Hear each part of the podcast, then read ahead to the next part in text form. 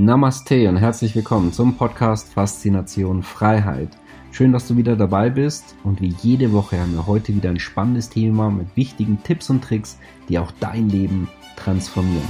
Mein Name ist Thorsten Wittmann und ich bin internationaler Finanzautor, Speaker, Selfmade Multimillionär und Gründer einer der größten Geldcommunities im deutschsprachigen Raum.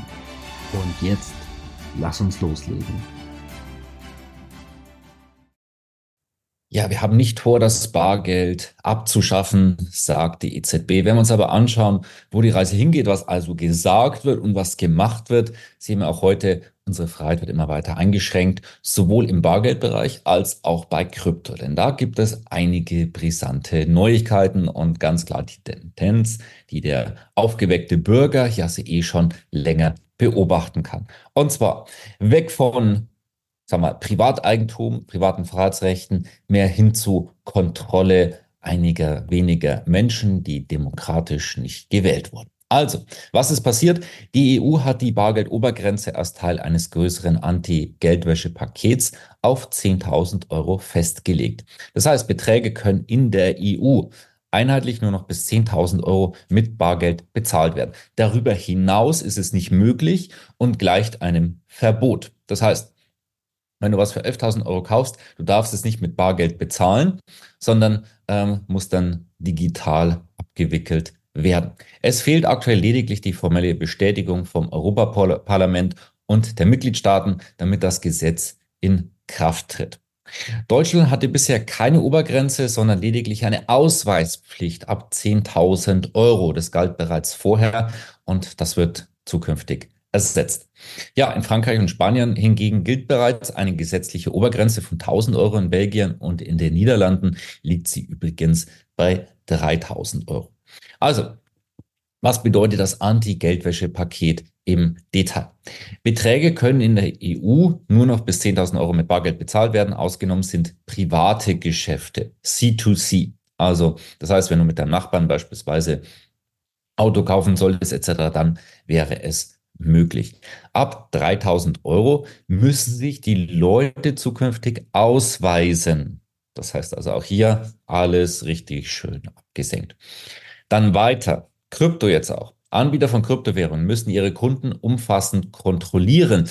Transaktionen von mehr als 1000 Euro müssen zukünftig in der EU geprüft werden. Das heißt, es wird auch immer transparenter, dieser Bereich.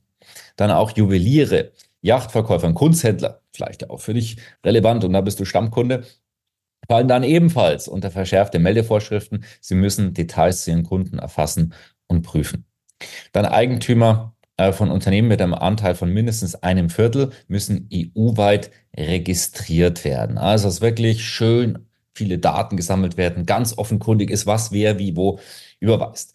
An der Stelle auch das große Problem in dieser Welt bei Geldwäsche, das sind ja genauso die Beträge von 1000 oder 3000 oder 12.000 Euro beispielsweise, während ähm, im, im Interbankenbereich hat einfach mal gerne Augen zugedrückt werden und da gehen gewaltige Summen, wo man gar nicht genau einschätzen kann, was wie passiert. Dagegen wird nicht vorgegangen. Aber äh, ganz klar, die großen Geldwäscher, die da, die da rumtun mit ein paar tausend oder mit ein paar zehntausend Euro. Alles klar. Ja, es gibt auch Kritik davon. Äh, CSU-Abgeordneter Färber beispielsweise, die 10.000 Euro Grenze hätte nicht sein müssen. Ja, etc. FDP ebenfalls, nichtsdestotrotz, ja, ähm, ob das wirklich ernst gemeint ist oder nein, lassen wir das mal außen vor. Zukunft auch. Ja, Mehrere Mitgliedstaaten wollen bereits jetzt eine niedrigere Obergrenze von 3000 Euro. Und wenn wir uns auch historisch das angeschaut haben, es wird in der Regel nicht mehr, ich formuliere es mal so, sondern es wird immer weniger und weniger und weniger.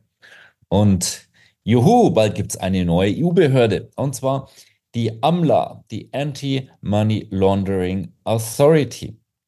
Denn bereits im Dezember hatten sich Mitgliedstaaten im Europaparlament auf die Einrichtung einer neuen EU-Geldwäsche Behörde, die ich gerade genannt habe, geeinigt. Vielleicht wird sie auch nach äh, Frankfurt kommen, da wird noch diskutiert, oder vielleicht nach Paris, Rom oder Madrid. Also, wo die Reise hingeht und ob das Ganze eher zunimmt oder abnimmt, ja, überlasse ich dir selber. Was ich dir sagen kann, äh, was wir immer mehr Anmeldungen bekommen in unserer Community, dass einfach Konten blockiert und gesperrt werden. Und warum, wieso, weshalb? Wegen dieser Richtlinien, die auch horrende Strafen für Banken vorsehen, wenn die was im Bankenbereich übersehen, dann gehen die häufig mit künstlicher Intelligenz beispielsweise her, ah ja, das könnte ja sein, also blockieren und sperren wir dieses Konto.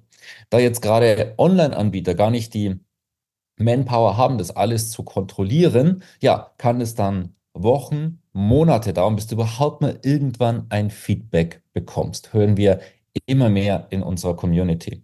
Und man weiß auch, dass in der Regel anscheinend sogar unter einem Prozent wirkliche, echte Fälle sind. Das heißt, das Vorsichtsprinzip und übrigens Banken können auch nicht irgendwie belangt werden, müssen sind auch nicht schadensersatzpflichtig, beziehungsweise nur in extrem wenigen Fällen.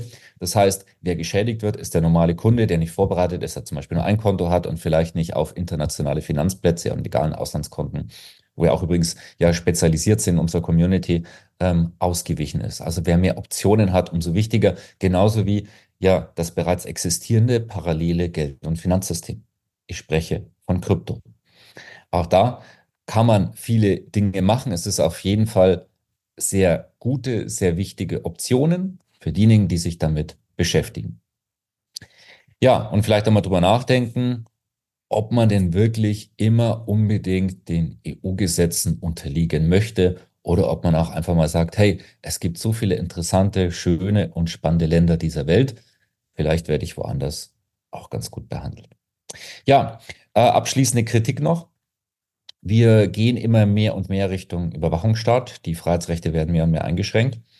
Ähm, der digitale Euro ist ja bereits fertig, könnte dann eingeführt werden. Das wird sicherlich ebenfalls gut vorbereitet.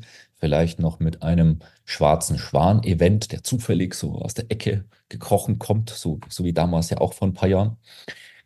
Ja, es eröffnet Möglichkeiten für einen totalitären Staat, wo wir uns mehr befinden, weil Staatskritiker einfach ausgeschaltet werden können in einem voll digitalen Geldsystem. Ja, ja, jetzt auch aktuell da viele Staatskritiker da auf der Straße und die werden ja auch mal gern von rechten Kreisen unterwandert etc. Ist natürlich dann sehr praktisch, wenn man diesen rechten Dunstkreis, ähm, wenn man den dann den Saft abdrehen kann. Ne? So wie damals in Kanada bei den Trucker-Protesten es bereits von einem westlichen Staat gemacht wurde.